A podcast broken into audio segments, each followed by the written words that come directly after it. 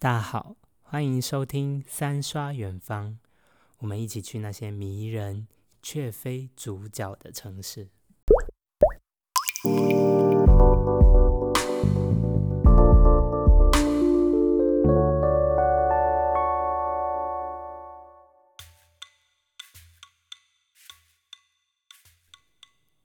欢迎来到三刷远方，我是主持人 Fog。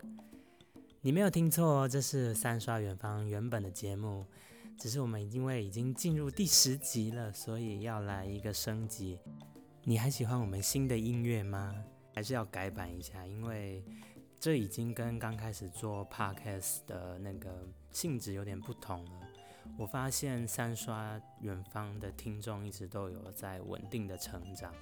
那为了要带给各位听众更好的听觉品质的体验。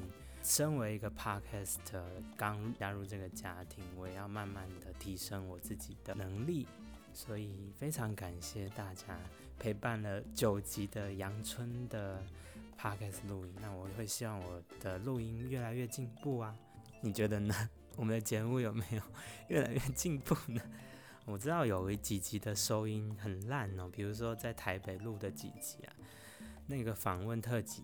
哦，台北的街头的那个车子真的是很喧嚣，跟在南头这种安安静静、天然的录音室的品质相比，还是差远了。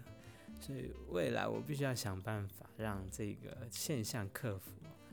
原本录 podcast 是玩玩的，就是当一个兴趣，但是在参加了一些 podcast 的活动，认识了一些 podcast，认识一些很有才华的人，加上。遇见你们来宾以后，我发现哦天哪，很好玩。就是我到现在这周末还有两个来宾准备要约访谈。原本我有二十集的设定，然后想说啊，大概超过十四集，就代表我存活下来就差不多这样。所以现在我的节目的储存量，呃，应该是暂时有一两个月可以让我不愁吃穿。所以非常感谢各位听众啦。那今天第十集，我们不去任何地方哦，我们要静下来，然后好好的聊一聊旅行这件事情，同时也要趁这个机会，好好的祝爸爸父亲节快乐。今天就是第十集父亲节特辑。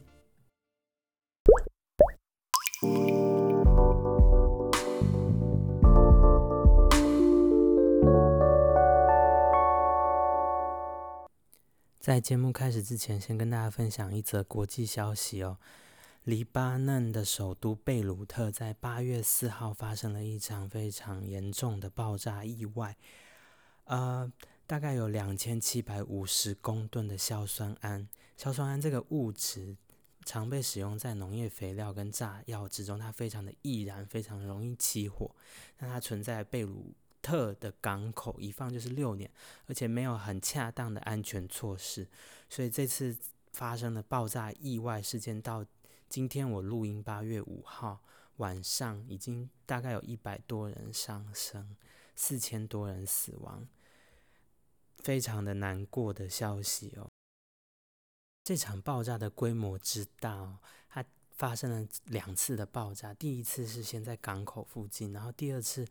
那个红烟窜起，然后整个白烟就像蕈状一样笼罩了半个贝鲁特市，所以很多家的房屋的玻璃被震碎，地板瓦砾纷飞奔移。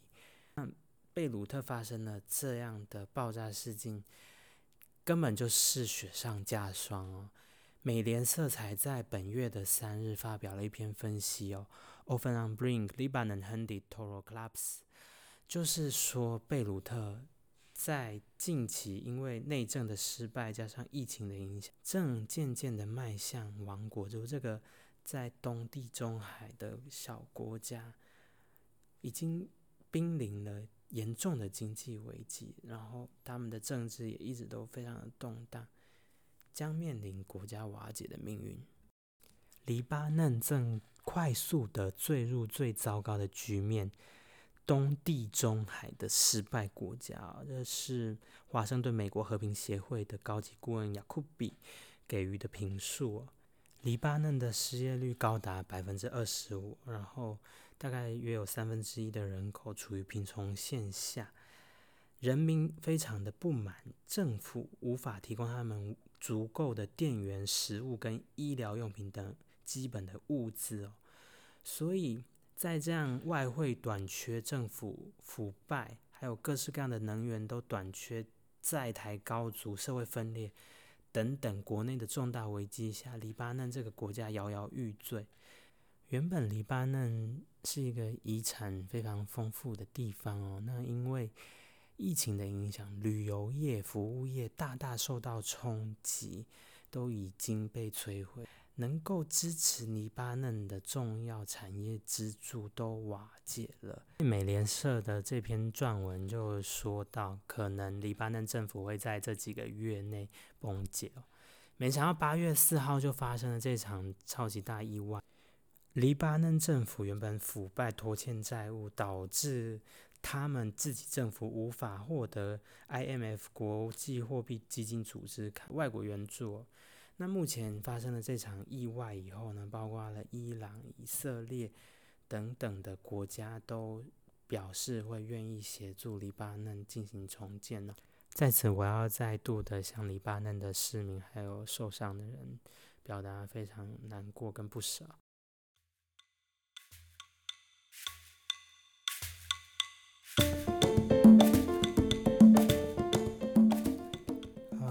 我对黎巴嫩的印象是始于纳迪拉巴九，他是一个黎巴嫩的导演。然后他二零一八年拍了一部电影叫做《我想有个家》。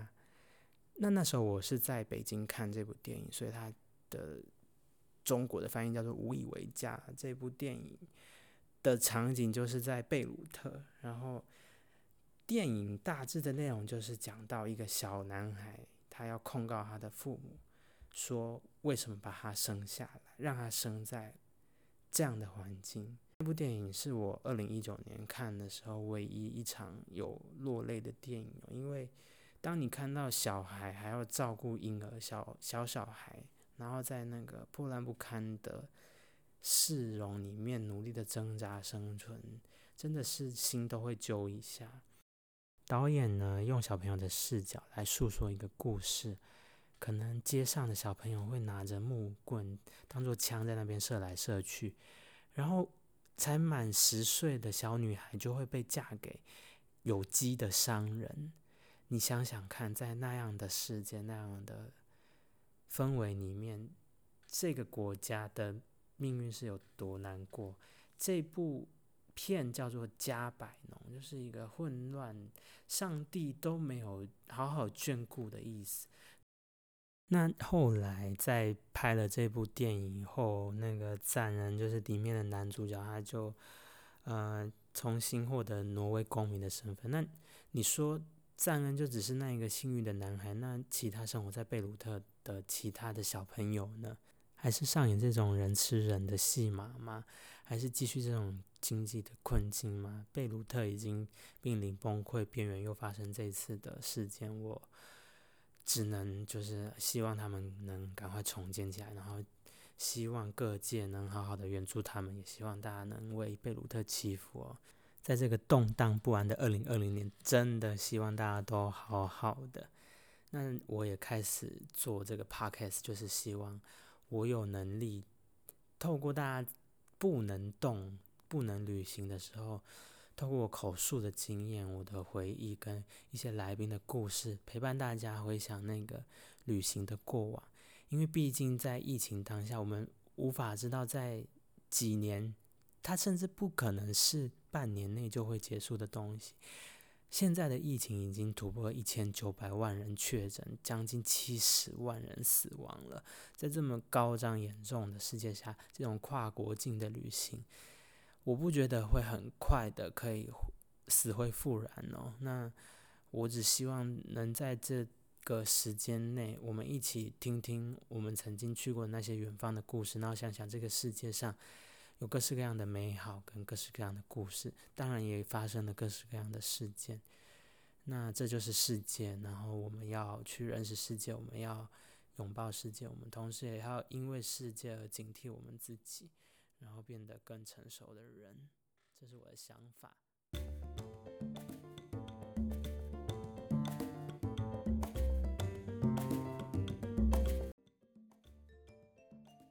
谈到旅行，大家都会想到一首神曲哦，是陈绮贞所词曲的《旅行的意义》。你看过了许多美景，你看过了许多美女，你迷失在地图上每一道短暂的光阴，你品尝了夜的巴黎，你踏过下雪的北京，你熟记书本里每一句你最爱的真理。大家的旅行是什么样子的？你的旅行的意义是什么呢？我来讲讲我的。我开始有旅行的初印象是小时候爸爸妈妈会带我们出去玩。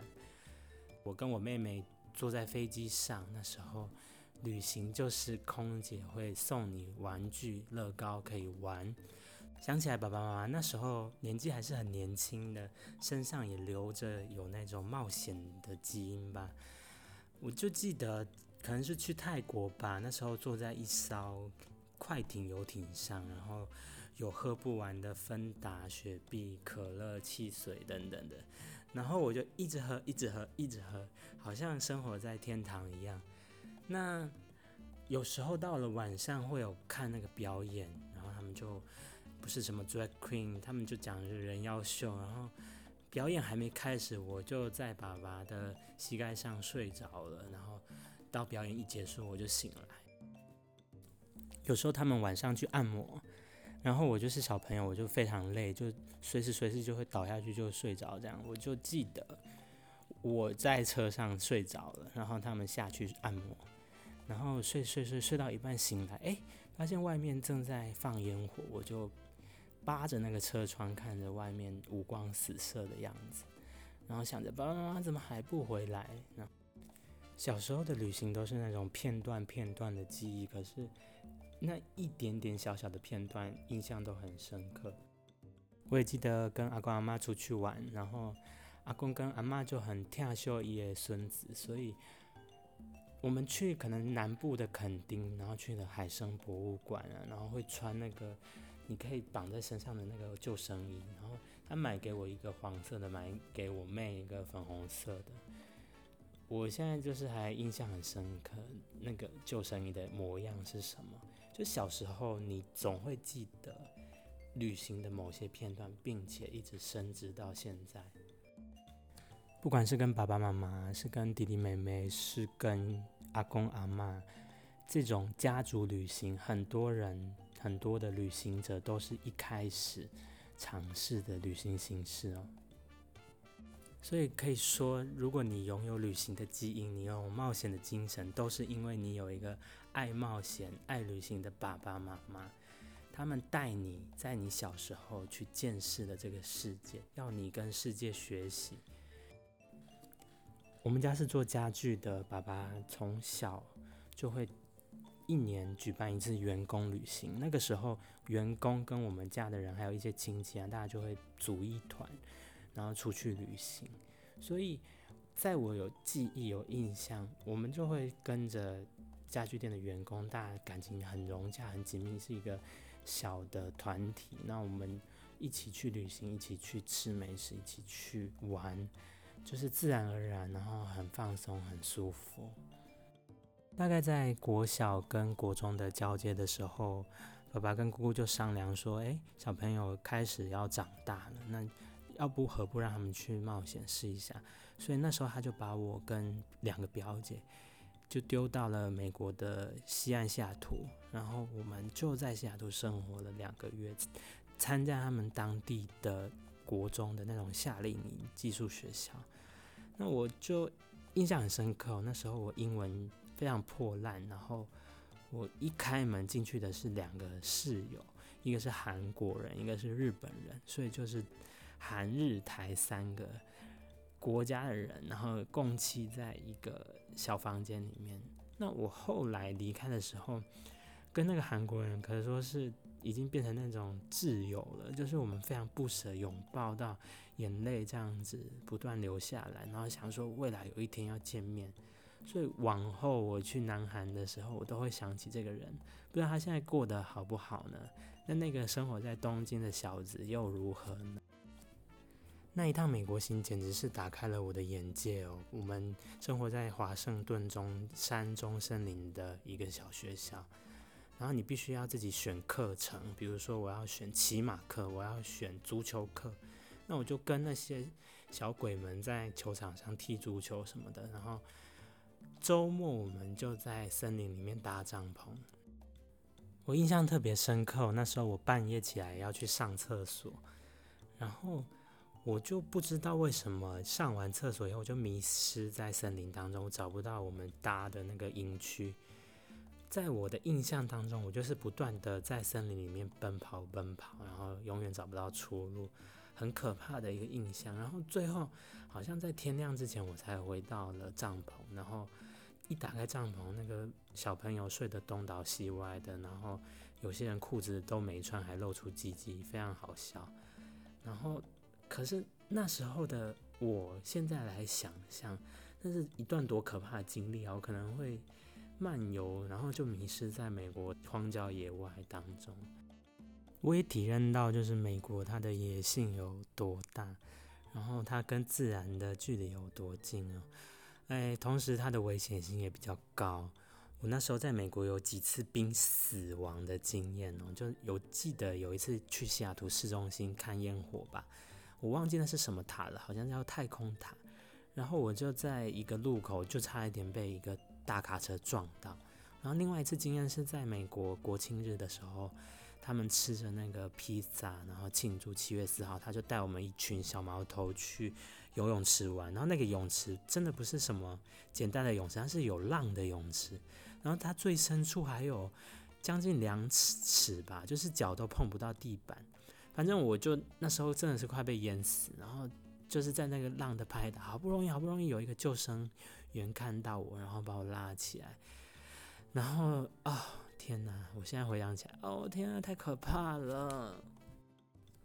反正你要身为一个小大人，你就是要为自己的任何事情做决定。他们比较把你看似一个独立的个体，你可以创造自己的社交，你可以为自己的行为负责。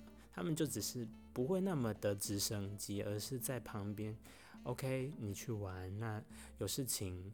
你自己想办法解决。那如果没办法解决，我再介入去帮忙你这样子。所以我的印象真的非常深刻。加上那时候我住的那个寄宿学校有导师制，我就记得我们周末的时候常常会去导师在学校旁边的小木屋，然后吃着冰淇淋一起看电视。你就像是他的朋友一样，你不太像是他的学生，一起享受着周末的晚上，跟老师还有他的太太一起吃着饭。我记得那一趟的飞机回程，我跟我表姐是买不同班，所以那是我人生第一次从远方搭飞机回台湾。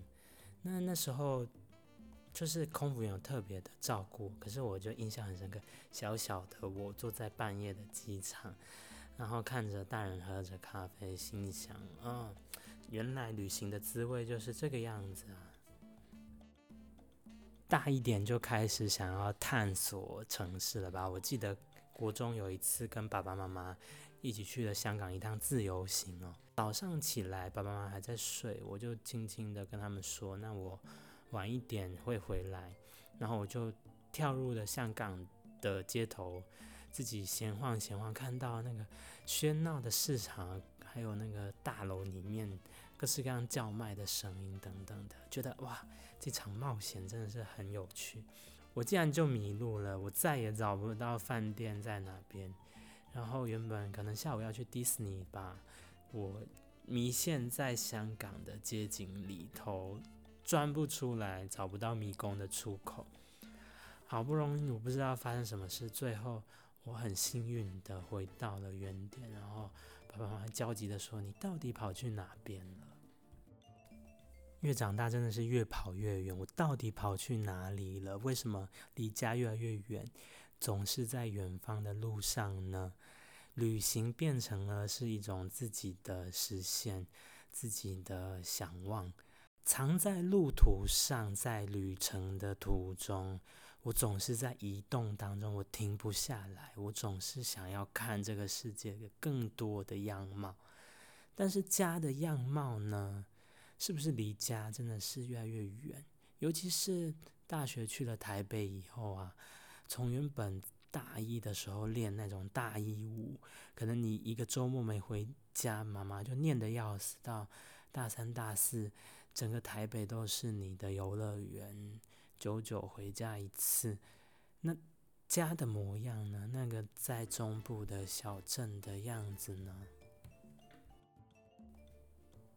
我人生最长的一段旅行是去了东南亚，然后我一路从越南到柬埔寨，到辽国，到泰国。那我必须讲，这一趟旅程影响了我非常非常大，因为这段旅程结束以后，我立马去北京念书了。那在北京的那一阵子，我总感觉我停不下来，我的那个旅行的基因还在，我总是想要移动，我不想要被拘束在这个地方。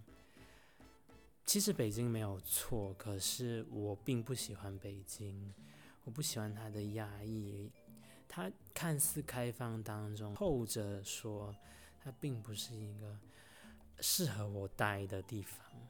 待了一年半，因为疫情的关系，我有机会回到我最爱的地方，我其实是蛮开心的。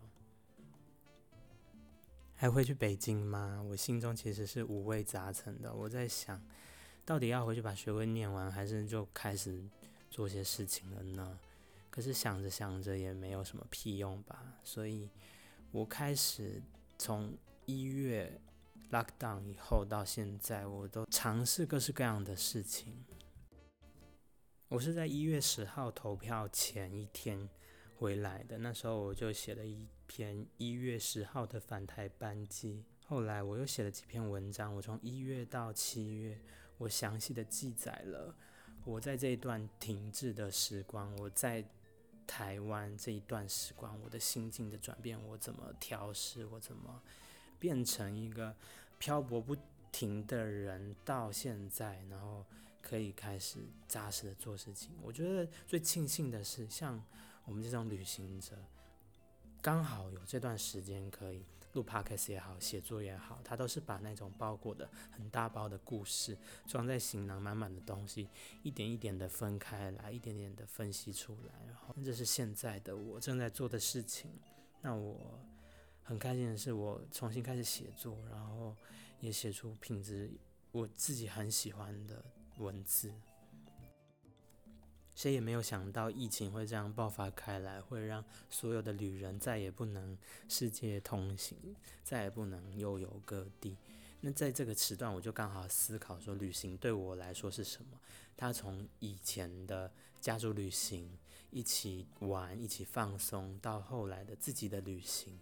它变成是一种不断的移动的过程，不断在路上的过程，甚至有一点是我想要逃而去寻觅一个地方。可是这样逃久了，当我不能逃的时候，我能站在哪？与其说要正视问题，我不如说旅行其实带给我很多东西。最重要的是，让我有了一个更广阔的、不同多元的视角来看待。世界来看待我以后的生活规划的方向。我曾经，我可以在越南打文章，我可以在任何世界各地工作，我可以在世界各地遇到更多的人交流，更多的故事来反馈现在的我。为什么要套用一种模式呢？世界很大，可是心里头最在意的还是你的家人。嗯，就像我跟你们前面讲到的，我想有个家。那一部电影也是在讲家人的故事。我们去了世界上各个地方，就是见证每一个家庭他们的日常生活，每一个生活在平常的人去工作，回到家，然后一起出去旅游。世界上的各式各样的交流，不就是这样子吗？所以我心里头的这一块一直没有克服。我回到家以后，我并没有跟爸妈很靠近，因为我总感觉我。还有东西要整理，还没办法跟他们诉说现在的我是什么样的状况。不过今天 podcast 已经到第十集了，然后我也知道我们也没有偷偷的让爸爸妈妈听我的 podcast，所以我也在这个机会就趁机的跟爸爸妈妈表白一下，说我爱你们，然后我也希望你们不要担心我，我会努力的找到我自己的方向跟路途。谢谢你们，从小就带我们去冒险，然后从小都让我们见识这个世界，才会有今天的我。那非常的谢谢，所以父亲节要祝爸爸父亲节快乐。呃，因为有你而有现在的我，那我很感谢你们的养育跟付出。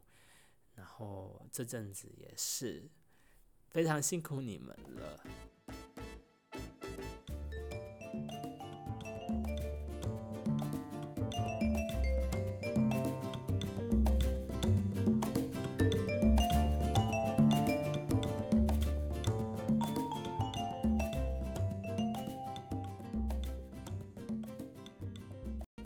OK，我已经表白完了，然后这就是我父亲节想跟大家分享我的旅行的故事，我的旅行的意义。